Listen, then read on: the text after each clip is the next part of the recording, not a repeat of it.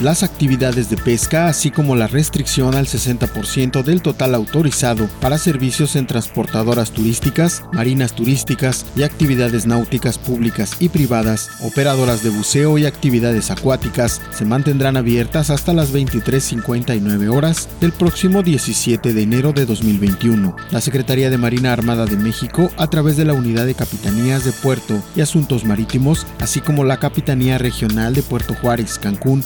lo anterior a pescadores y prestadores de servicio hasta nuevo aviso, mientras se mantenga Quintana Roo en semáforo amarillo. El anuncio de la Autoridad Naval Federal recordó que la decisión se asumió de acuerdo con el plan Reactivemos Quintana Roo, elaborado y establecido por el gobierno del estado, en el que se enfatizó que el regreso a las actividades turísticas será de manera gradual, ordenada y segura. El reporte de las capitanías de puerto y asuntos marítimos agregó que los puertos de Puerto Juárez y Cancún se encuentran dentro de la regionalización en la zona norte del estado, correspondiéndoles para esta semana que inició en los primeros minutos del 11 de enero de 2021 el semáforo de color amarillo. Recordó la misma autoridad naval que, al mantenerse en el color mencionado, esto indica que se permitirán actividades esenciales y algunas no esenciales con restricciones, considerando la pesca como esencial y como no esencial con restricciones al 60% del total autorizado para los servicios requeridos.